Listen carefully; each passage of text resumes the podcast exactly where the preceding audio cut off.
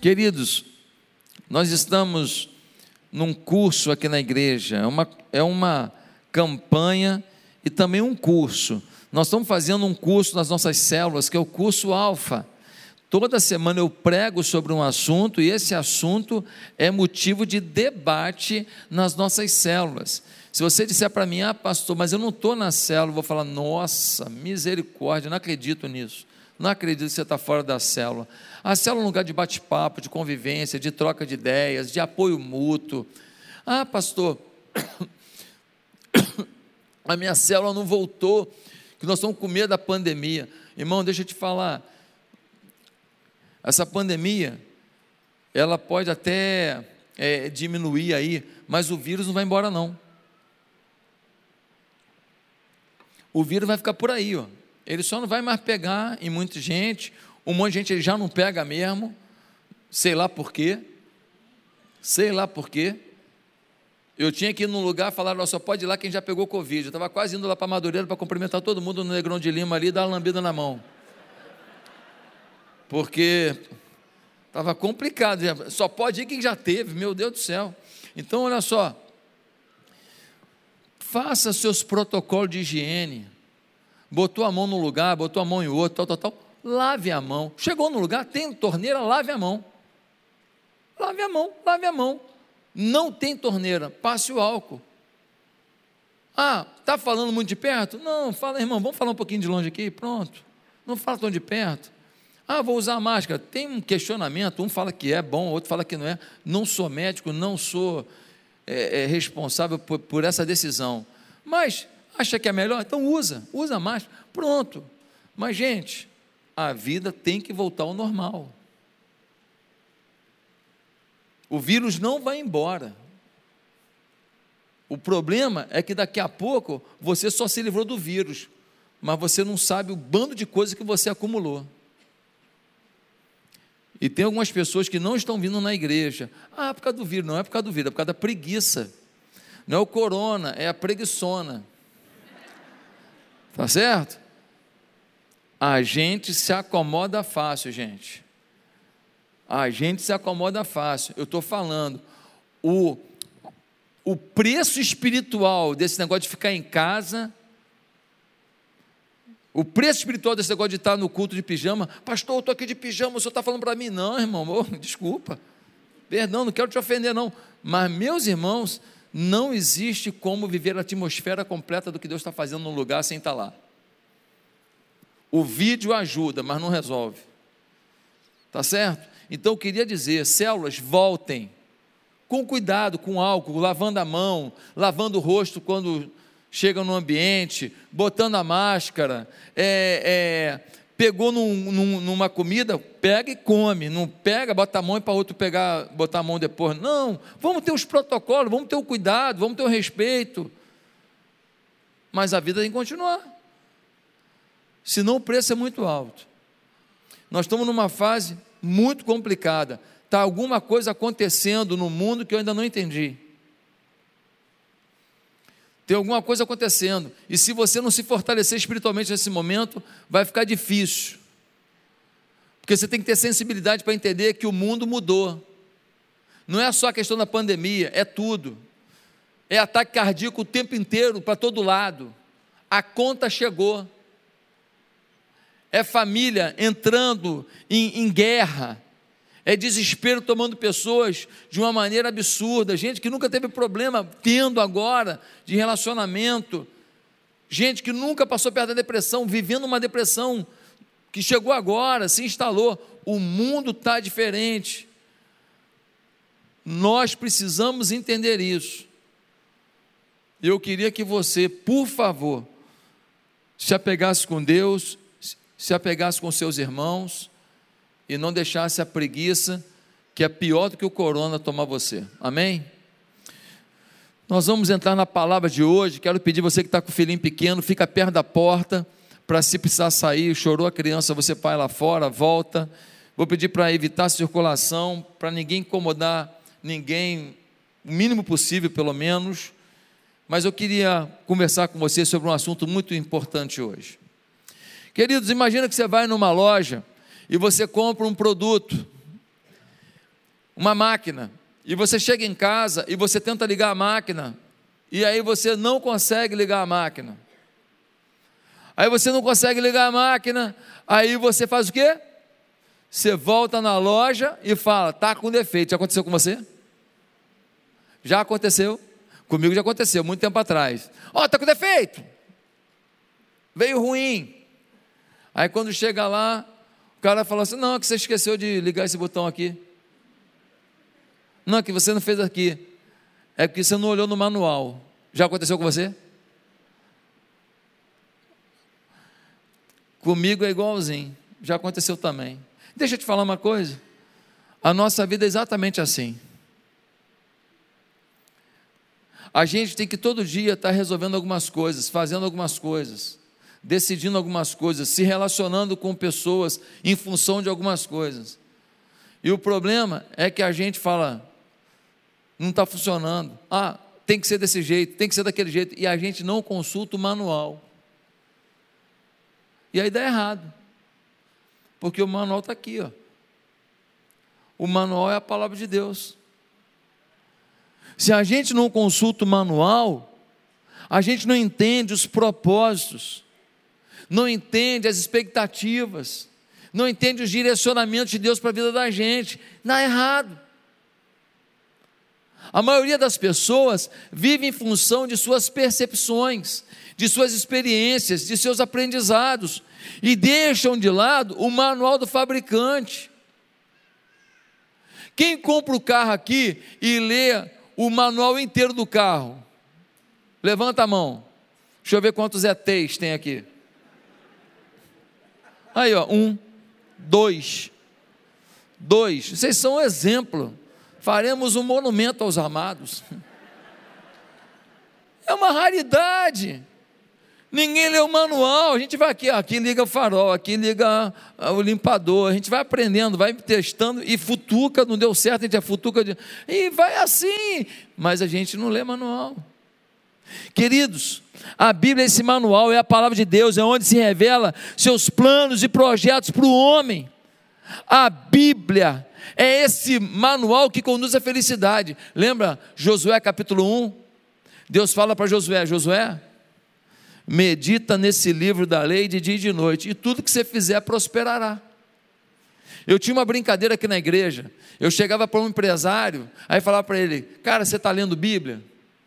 É, pastor, estou meio devagar, estou lendo menos e tal. Aí eu falava para ele assim: Ó, Josué 1,7 diz que se a gente meditar na palavra, tudo que a gente fizer vai prosperar vou montar uma loja do lado da sua. Você vende o quê? Ah, eu vendo roupa feminina. Ah, roupa feminina vende o quê? Blusa e calça. Ah, então tá, vou botar uma loja do lado da sua, vendendo só blusa e calça. É, é para adulto ou para criança? É, é para criança. Então, para criança. Vou botar do lado da sua, mas eu vou orar, vou ler Bíblia, vou ler Bíblia. Sabe para quê? Só para te ensinar que se você ler Bíblia, você prospera. Vou quebrar você. Aí eu brincava assim, claro que era só uma brincadeira, mas era uma provocação para fazer aqueles irmãos entenderem que tudo na vida que você faz meditando na palavra de Deus, você vai com a direção de Deus e com a bênção de Deus.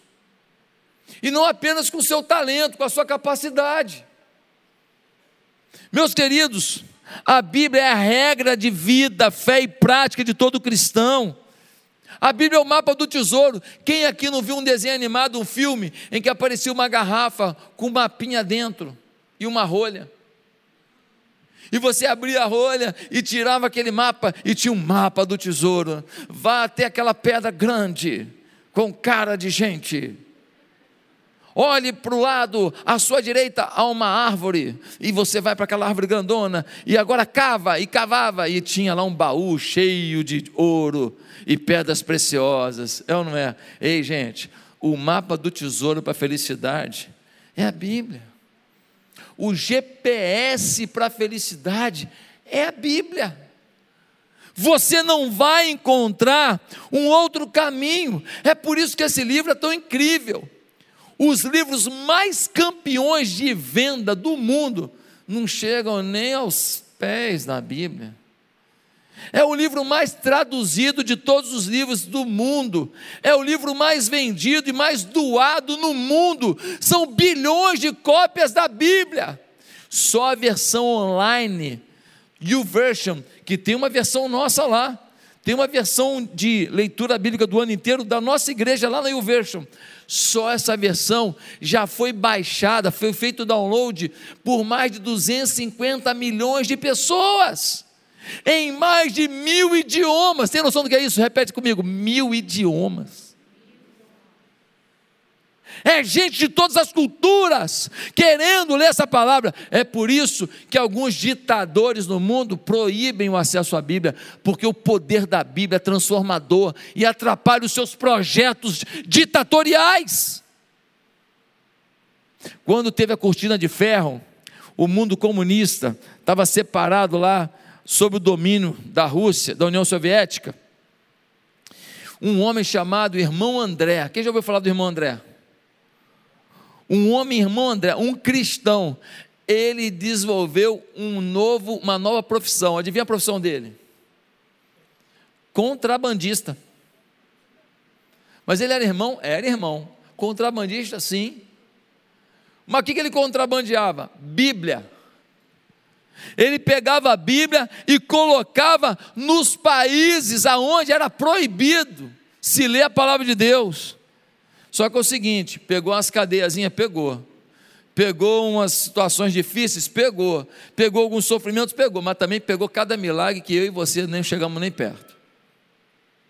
Uma vez, irmão André estava entrando num país desse lá, fechado para o Evangelho.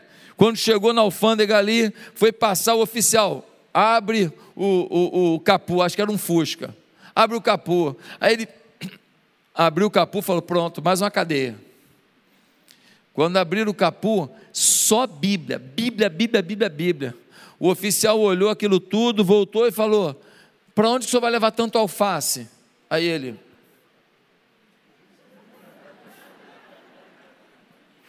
Irmão, também não é burro, né? Não é alface, não, é Bíblia.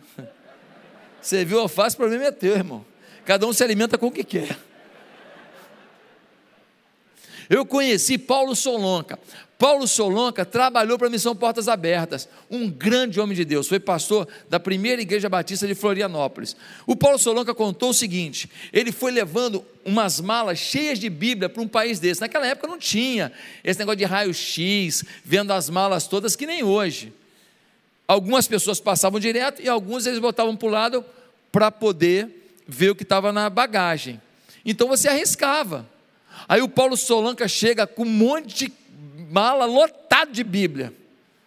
Só que é o seguinte: no avião, o Paulo Solanca conheceu uma pessoa, começou a bater um papo com ela. A pessoa falou assim: Ah, eu sou do governo, qualquer coisa fala comigo. Toma aqui meu cartão. O Paulo Solanca pegou o cartão e botou no bolso. Quando o Paulo Solonca está passando pela alfândega, o oficial fala: Ó, oh, encosta ali que nós vamos ver suas malas. Paulo Solonca falou: Ah, meu Deus, minha primeira cadeia. Minha primeira cadeia. Aí o Paulo fala assim: tira o cartão, olha o nome que ele não tinha nem decorado. Olhou e falou assim: O fulano de tal já passou aqui? O oficial falou assim: Você é amigo dele? Sou. Ah, então pode passar, vai, vai embora, né? ele pega as malas lotado de Bíblia.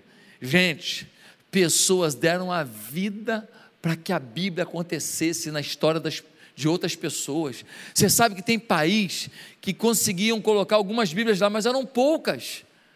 E as pessoas sedentas pela Bíblia, sabe o que eles faziam? Você não vai acreditar. Eles rasgavam a Bíblia. Pegavam um grupo de páginas, arrancava assim, ó, dez páginas, dava para uma família mais 10 páginas para outra família, mais 10 páginas para outra família, mais 10 páginas para outra, e assim distribuía a Bíblia. Aí, anos depois, missionários chegaram naquelas regiões. Você não vai acreditar o que aconteceu. Aquelas famílias falavam de forma decorada as poucas páginas que tinham da palavra de Deus, porque as liam todos os dias. Alguns recitavam seis, sete páginas da Bíblia de forma decorada, do início ao fim. Retiveram a palavra, o pouco que tinham, e agora a gente tem Bíblia à vontade, tem Bíblia no celular, tem Bíblia em papel, tem Bíblia do executivo, Bíblia da mulher, Bíblia do homem, Bíblia do gordinho, Bíblia do carequinha, Bíblia de tudo. E a gente não lê. Gente, o que é a Bíblia afinal, pastor? A Bíblia é uma coleção de livros, Bíblia significa isso. Biblioteca, coleção de livros. São 39 no Velho Testamento, 27 no Novo Testamento, totalizando 66 livros. A Bíblia Católica tem uns livros a mais. Na era apostólica se formou esse grupo de livros aqui. Depois a Igreja Católica fez um concílio, achou por bem acrescentar alguns livros da época também à Bíblia Católica. São chamados livros apócrifos. Tobias, Macabeus, Judite, etc. Estão lá esses livros lá. E está certo. Agora, esses livros aqui, esses 66 livros, são os livros que a era apostólica considerava livros inspirados por Deus. Pastor, mas quem escreveu esses livros? Olha, foram aproximadamente 40 homens ao longo de 1.600 anos. Quem eram esses homens? Ó, tinha, tinha guardador de animal, tinha é, é, publicano, da receita, tinha é, é, filósofo, tinha é, pessoas que conviviam com os pobres, tinha pessoas que viviam nos palácios, tinha de tudo. Ah, pastor, mas como que a gente pode dizer que é a palavra de Deus? Deixa eu te falar uma coisa. Quando você constrói uma catedral, quando você constrói um prédio enorme, alguém projeta isso. Quem é? O ar o arquiteto. Deixa eu te perguntar: o arquiteto bota tijolo lá? Ele bota argamassa? Ele bota o piso? Ele bota azulejo? Não, ele só projetou. A Bíblia teve um grande arquiteto, o nosso Deus. A prova disso é que homens de diferentes lugares, cultura diferente, pensamentos diferentes, níveis culturais diferentes, ambientes de trabalho diferentes, escreveram sobre os mesmos assuntos, mas cada tijolo se encaixa no outro. E a própria Bíblia explica a Bíblia. Um lado da Bíblia explica o outro. A gente começa a ver que a Bíblia se encaixa. Tem que ter uma mente inteligente, senão a Bíblia seria um conjunto de regras que se contrapõem de um lado para o outro o tempo inteiro. Querido, toda a Bíblia, quando a gente lê, ela vai gerando umas duvidazinhas na gente, não vai? Vai. Pastor, qual o segredo? Lê a Bíblia mais ainda. Quanto mais você vai lendo a Bíblia, mais você vai entendendo. Às vezes você lê um texto hoje não entende muito bem. Aí você lê um outro, quando você lê esse aqui de novo, aquele lá te ajuda a entender esse. A convivência com a minha mulher me faz entendê-la melhor. Um olhar da Bianca, eu já sei se gostou ou não gostou. Um olhar meu, ela sabe se eu gostei ou não gostei. Porque quando a mulher às vezes vai falar um negócio demais, a gente faz assim.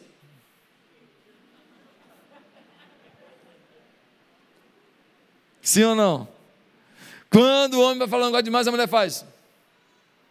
Ele já sabe. Epa! Estou entrando num assunto que não é do momento. Sim ou não? A gente se conhece, conhece um outro. Quanto mais você convive com a Bíblia, lê, você vai interpretando e entendendo melhor a Bíblia.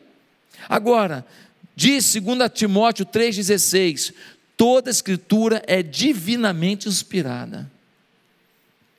O apóstolo Paulo está dizendo: olha, toda escritura, isso aqui foi feito pelas mãos dos homens com a orientação de Deus, é inspiração de Deus. Agora, é preciso que a gente entenda o seguinte, que a Bíblia, ela tem um assunto principal, sabe qual é? Jesus. O Velho Testamento aponta para ele a vinda do Messias. O Novo Testamento mostra como foi a vinda do Messias, o que o Messias fez aqui e como foi a continuidade da vida dele aqui. Por quê? Porque Mateus, Marcos, Lucas e João falam da vida de Jesus, seus ensinos, seus milagres, sua vida. Aí o livro de Atos, que é o próximo livro, é a história da igreja que Jesus fundou. Só que aí os apóstolos começaram a cuidar das igrejas, mas não tinha avião na época, não tinha internet, Não dava para ir às igrejas todas o tempo inteiro. Então eles mandavam cartas. Daí carta aos Coríntios, carta aos Filipenses, carta aos Tessalonicenses, cartas pessoais, carta a Timóteo, carta a Tito. São cartas. Quando você lê a Bíblia e você fala, ah, isso aqui é a história de Jesus, ah, isso aqui é a formação da igreja, ah, isso aqui são as cartas mandadas à igreja. Opa, você começa a entender melhor o que está querendo dizer o autor. Quem está entendendo? Amém? A Bíblia tem que ser lida com inteligência, pastor. Não sei ler a Bíblia. Como é que eu leio a Bíblia? Ah, primeira coisa, uma revelação muito forte. Eu tive que pensar muito para falar isso. Se você quer ler a Bíblia, primeira coisa a ser feita, adquira uma Bíblia. Veja você que eu sou demais, né? Como eu consegui pensar nisso? Mas tem que adquirir a Bíblia. Por quê? Porque tem gente que fala um monte de coisa da Bíblia sem adquirir a Bíblia. Nem tem Bíblia. Ah, a dormiu chegará, dormiu não passará. Lembra disso? Não, porque a Bíblia diz, que Bíblia? Que Bíblia, gente? Isso aí deve ser atrás de caminhão aquelas frases de caminhão. Quantas pessoas que não têm a Bíblia? Pode ser a YouVersion. Você pode baixar gratuito aí no seu celular e ler todo dia. Tem um plano de leitura, ler a Bíblia toda em um ano, fácil. Segunda coisa, separe tempo e local para ler a Bíblia. Depois você começa a, a, a, o agito do dia, você pode não ler mais. Melhor, se você puder, é de manhã, antes de ir para o seu trabalho, antes de ir para as suas coisas. Uma ideia boa também é o seguinte: é você botar o YouVersion, ela tem em áudio. Então, enquanto você está indo para um local, você vai ouvindo a Bíblia. Por exemplo, daqui para você na cidade, você consegue ler o livro de Filipenses, por exemplo, umas 10 vezes, 15 vezes. Dia de chuva, 25 vezes. É ou não é? Porque você está no trânsito, aí você escuta aquele livro todinho da palavra, aquilo vai entrando por osmose espiritual. Biologia com fé misturada agora aqui, viu? Osmose espiritual. Quem não sabe o que é osmose? Livro de biologia, sétima série, vai lá. Gente, se terceira coisa, não abra a Bíblia por acaso.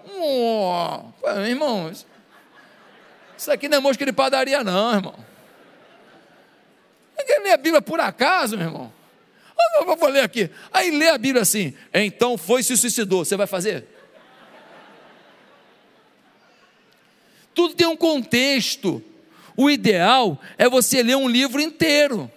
Ah, pastor, então vou ler de Gênesis até Apocalipse. Não precisa ser de Gênesis até Apocalipse. Eu te sugiro, você que não está acostumado a ler a Bíblia, a começar a ler o Novo Testamento, os Evangelhos.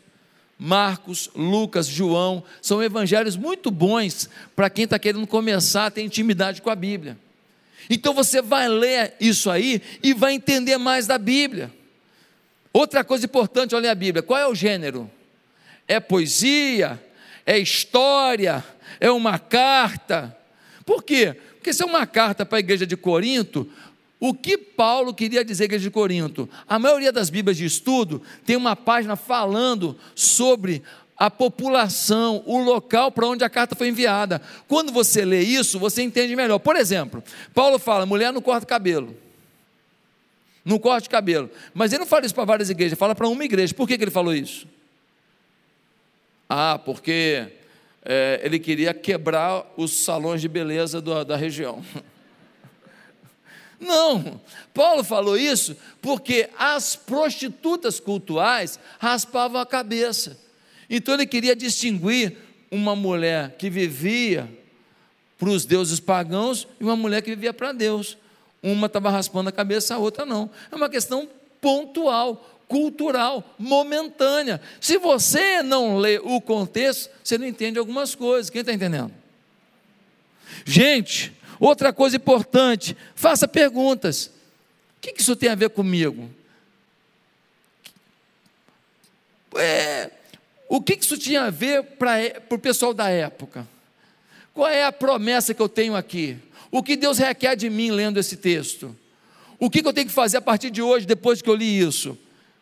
Faça perguntas. Mais uma coisa, ore antes de ler. Deus, fala comigo quando for ler a Bíblia agora. Fala comigo, toca no meu coração. Mais uma coisa, converse com outras pessoas sobre o que você está lendo. Converse, fale com as pessoas. Por quê? Porque você não tem que aprender a Bíblia sozinho, não. Troque ideia com os outros. Ah, eu li isso, o que você acha? Aí vocês vão um ajudando o outro. Quem está me entendendo? Você já começa a perceber que começou a pintar uma vontade de ler a Bíblia em você agora aqui? Quem já está sentindo Deus tocando o seu coração para isso? Amém? Mas eu nem comecei o sermão. Agora que eu vou falar, em alguns poucos minutos, a parte é, fundamental, central da palavra. Por que, que você deve ler a Bíblia? Pode vir aqui para o teclado. Por que, que você deve ler a Bíblia? Primeiro, porque nela desenvolvo minha fé para a salvação. Olha o que diz 2 Timóteo 3,15. O apóstolo Paulo diz assim: Porque desde criança você conhece as sagradas letras, que são capazes de torná-lo sábio para a salvação, mediante a fé em Cristo Jesus. Paulo está falando para Timóteo, a mãe de Timóteo era uma serva de Deus, a avó também, Lloyd. Aí ele fala: Ó, desde criança você sabe, tá? Você não está de bobeira, não, Timóteo. Desde criança você sabe que a Escritura Sagrada é capaz de tornar você sábio para a salvação, mediante a fé. Ou seja, quanto mais você lê Bíblia, aumenta a tua fé, e essa fé vai te garantir a salvação eterna. Ou seja, quando você morre, você não vai para o pro, pro inferno, e você nem vai para o pó para ser comi, comida de minhoca. Não, você vai viver eternidade. Todos nós temos esse corpinho aí, às vezes ferradinho, machucadinho, né, botoxado, é ou não é? É ou não é? É, mas essa carcassinha, ela tem fim. Mas quem fala comigo no dia a dia não é uma máquina, não é um corpo. Quem fala comigo é o teu espírito. Você tem uma vida. Você não é um, um animal instintivo. Você tem sentimentos, você tem uma visão espiritual, uma necessidade de Deus. Você tem espírito. Você está vendo que você tem. Você não é uma máquina que acorda, come, faz xixi e dorme. Você não é um cachorrinho, não é? Você é uma vida diferente. Você tem sentimentos, você ama, você odeia, você, você procura Deus. Às vezes as, as pessoas procuram Deus em cada coisa complicada, mas é, é o que elas acreditam, porque ninguém explicou direito o resto. Queridos, Paulo afirma que a Bíblia produz a fé. Os Gideões Internacionais é uma organização maravilhosa. Sabe qual é a missão deles? A missão deles é colocar a Bíblia na mão de todo mundo que eles puderem.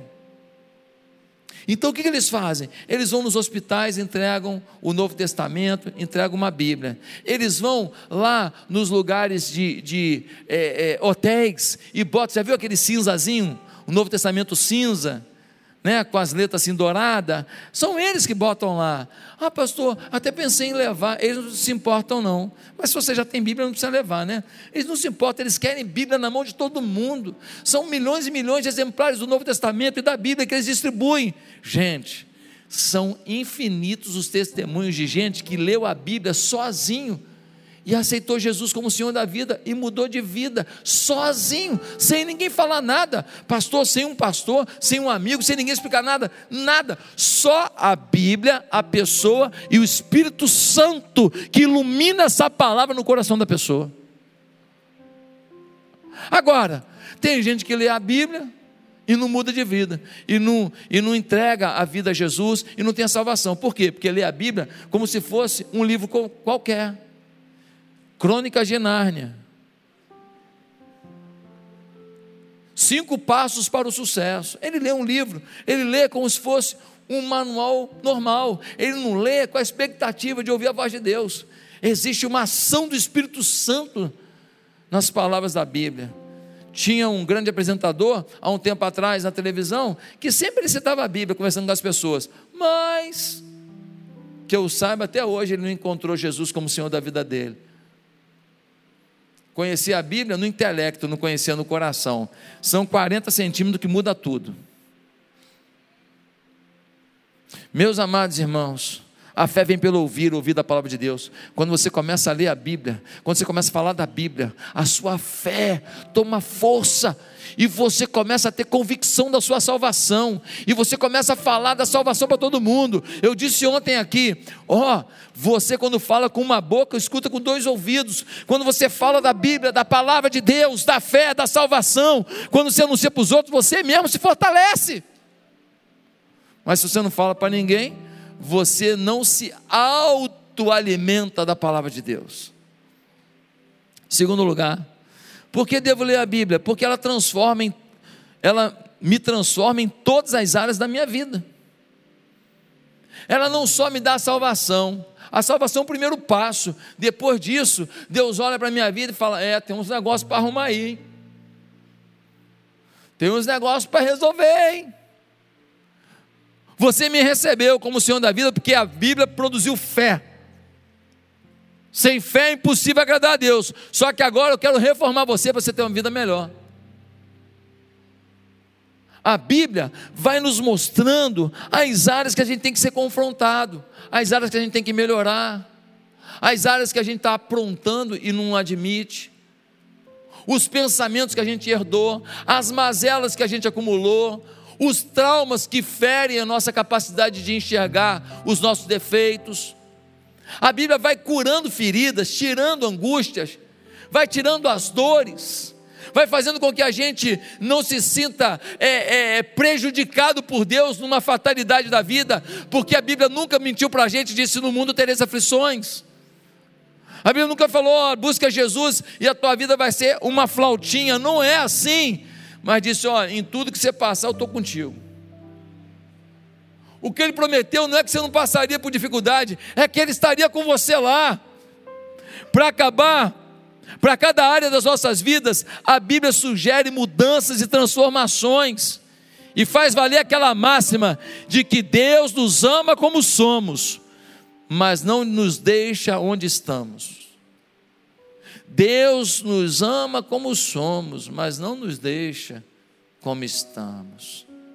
Algumas pessoas falam assim: ah, pastor, esse pecado aqui é, é minha fraqueza, é isso aqui eu não vou mudar. Sabe o que você está dizendo para mim? Primeiro, que o teu Deus não tem poder para te mudar. Então o teu Deus é fraco, hein? Segundo, que teu Deus não te ama o suficiente para te mudar.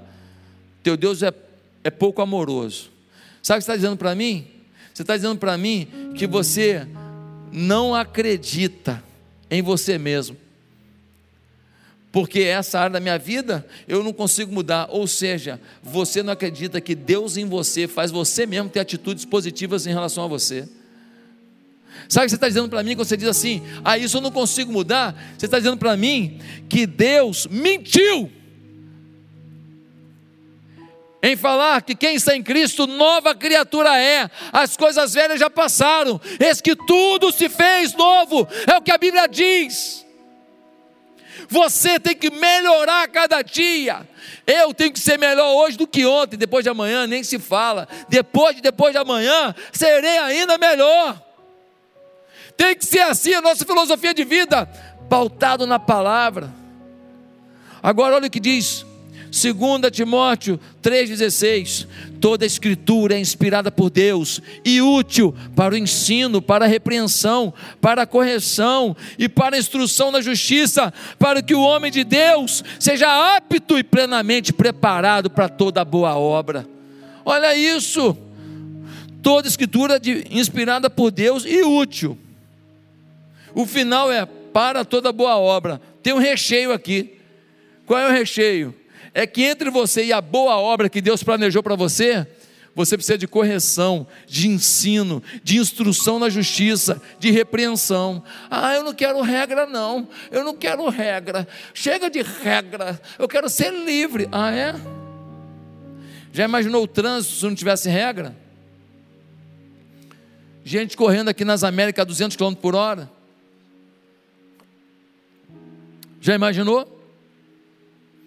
Eu fui num país que não tem muita regra no trânsito, não. Vietnã. Meu Deus do céu. Todo dia tem atropelamento. Só não é muito, é tão tumultuado que não dá nem para correr muito para atropelar com mais força. Uma loucura. Já imaginou esporte sem regra?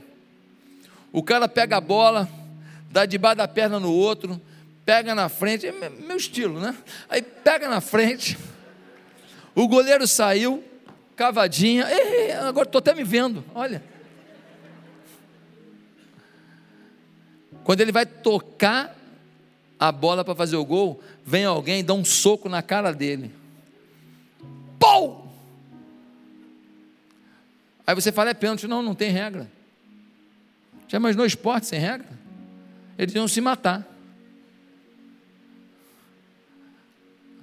Na tua casa tem regra? Ou tua casa é uma anarquia maluca?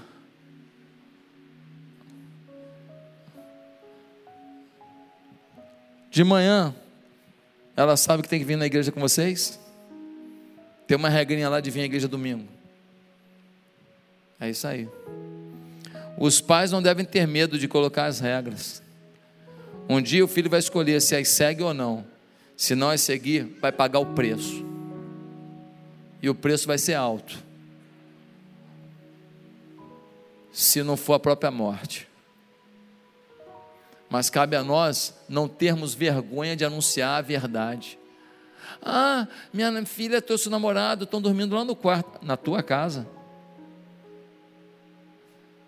Bota uma placa na porta da tua casa lá. Motel da família. Que isso, pastor? O senhor é quadrado. Tá bom, então tá bom, tá bom. Então esquece. Quando trocar o namorado, mais alguém lá. É desse jeito. A gente quer, tem mania de querer ser feliz sem viver as leis de Deus. Vamos falar de um assunto recente? A menina de 10 anos que foi abusada. Ficou grávida. Não vou polemizar aqui, nem vou discutir o assunto. Só queria te perguntar uma coisa: qual é a orientação de Deus em relação ao abusador? O que, que você gostaria de fazer com o abusador? É uma pergunta. O que, que Deus manda fazer em relação ao abusador? É outra pergunta. Pastor, você está querendo? Não estou querendo dizer nada, eu só te provoquei, ué. Eu só te perguntei o que, que a Bíblia diz.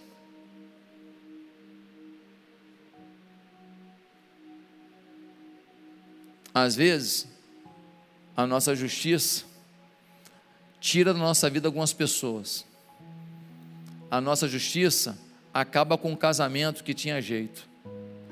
A nossa justiça faz a gente nunca mais falar com um filho que tinha conserto. A nossa justiça afasta da gente o nosso melhor amigo, só porque ele falou uma verdade que a gente não queria ouvir. Sabe por quê? Porque a nossa justiça é falha e a gente não quer a justiça de Deus. Meus amados, em último lugar, Sabe por que, eu tenho que ler a Bíblia? Porque ela nos prepara para transformar o mundo. Primeira coisa que ela faz é me salvar. Depois é me transformar, porque eu venho cheio de coisa para ser melhorada. Mas a partir daí, ela começa a me aperfeiçoar para aperfeiçoar os outros. Ele me salva, me dá vida eterna, ele me transforma para viver uma vida mais feliz uma vida de mais regras de Deus, de mais orientação de Deus, e a partir daí eu começo a liderar o mundo pelo exemplo. Aqueles que não leem a Bíblia, porque eu estou lendo a Bíblia, eles começam a ver a Bíblia nas minhas atitudes, eles começam a ver a Bíblia nos meus atos, eles começam a ver a, a, a Bíblia no meu olhar, eles começam a ver a Bíblia no meu perdão. Eles começam a ver a Bíblia no meu caminhar de uma milha, duas milhas, três milhas com alguém que não merecia, humanamente falando. Meus amados irmãos, olha o que diz o texto de Romanos 1,16, Paulo dizendo: Não me envergonho do Evangelho, porque é o poder de Deus para a salvação de todo aquele que crê, primeiro do judeu depois do grego. Se fosse hoje, falar assim: primeiro do judeu, depois do grego, depois do paraíba, depois do baiano, depois do carioca, depois do paulista, depois do negro, do branco, do mameluco, do índio, depois do cara da Índia, depois do cara da África, depois do cara de tudo quanto é canto do mundo. Esse é o Deus que tem o seu poder, e eu não me envergonho do poder de Deus que está no Evangelho, diz o apóstolo Paulo. Ah, pastor, eu acho que não vai ter jeito, eu acho que essa pessoa nunca vai mudar, ah, eu acho que é, é melhor deixar para lá. É, é isso que o diabo quer que você faça.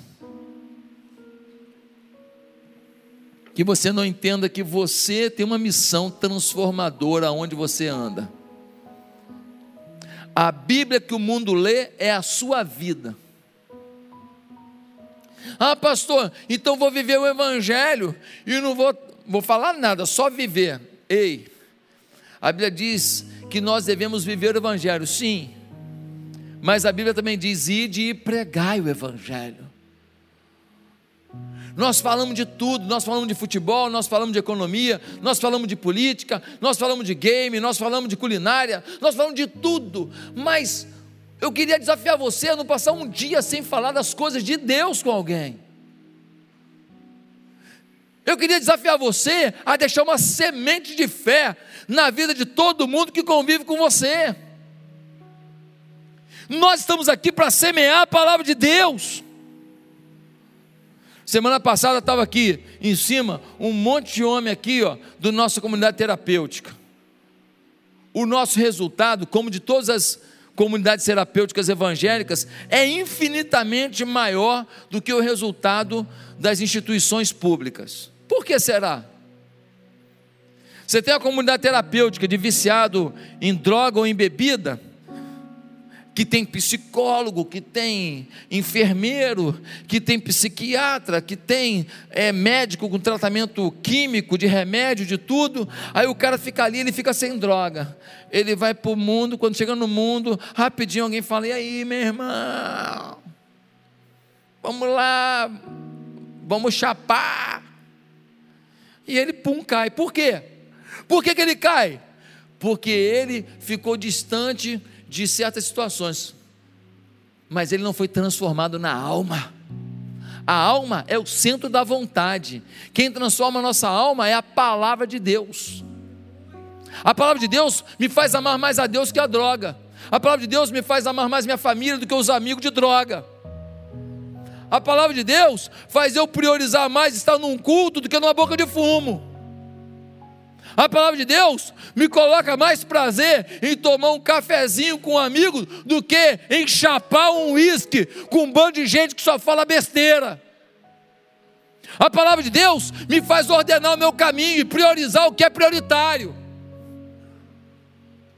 Agora, no nosso comunidade terapêutica, em toda comunidade terapêutica cristã, o que, que acontece? Tem terapia? Tem. Tem orientação de um psicólogo? Tem mas tem palavra de Deus. E a palavra de Deus transforma a alma, transforma o centro da vontade. Eles começam a ter vontade de serem alguém na vida, eles começam a ter vontade de resgatar a família, eles começam a ter vontade de falar para o filho que tinha vergonha deles: Ei, filho, você vai ter orgulho de mim. Por isso que o índice de recuperação é dez vezes maior. Por quê? Porque tem palavra de Deus. Ah, meus queridos, eu queria terminar essa fala de hoje dizendo que a Bíblia é a única oportunidade no mundo de tantas informações de termos a verdadeira fonte à nossa disposição. Você pode ouvir muita gente na internet, você pode ouvir muita gente no dia a dia, mas hoje eu queria te convocar para ouvir a palavra de Deus ouvir essa palavra maravilhosa, se apaixonar por ela, fazer dela um seu manual de vida, você não vai se arrepender. Quantas pessoas na igreja, crentes, estão na igreja há tantos anos, mas ainda não amam a palavra. Hoje lê, amanhã não lê. Não tem um projeto, lê um capítulo hoje. Não tem um projeto ler a Bíblia. Quer uma sugestão? Pega um livro pequeno da Bíblia, tipo Filipenses, Colossenses, Tessalonicenses Pega esses livros, Tito, Filemão, lê a semana inteira, todo dia, o mesmo livro. Você vai gravar tudo. Você vai assim, sabe, capítulo 1 de Tessalonicenses fala disso, capítulo 2 fala daquilo, capítulo 3 fala daquilo outro. Você começa a armazenar a palavra. Na hora da dificuldade, você vai lá no seu arquivo, pega o capítulo 2, versículo 5 e joga na decisão. Quem entendeu? Na hora de um conflito com a mulher, você vai lá no capítulo 3, versículo 4 e fala: Ah, eu tenho que fazer a coisa certa aqui agora. Deus pode mudar a sua história e pode mudar a história de muita gente através da sua vida.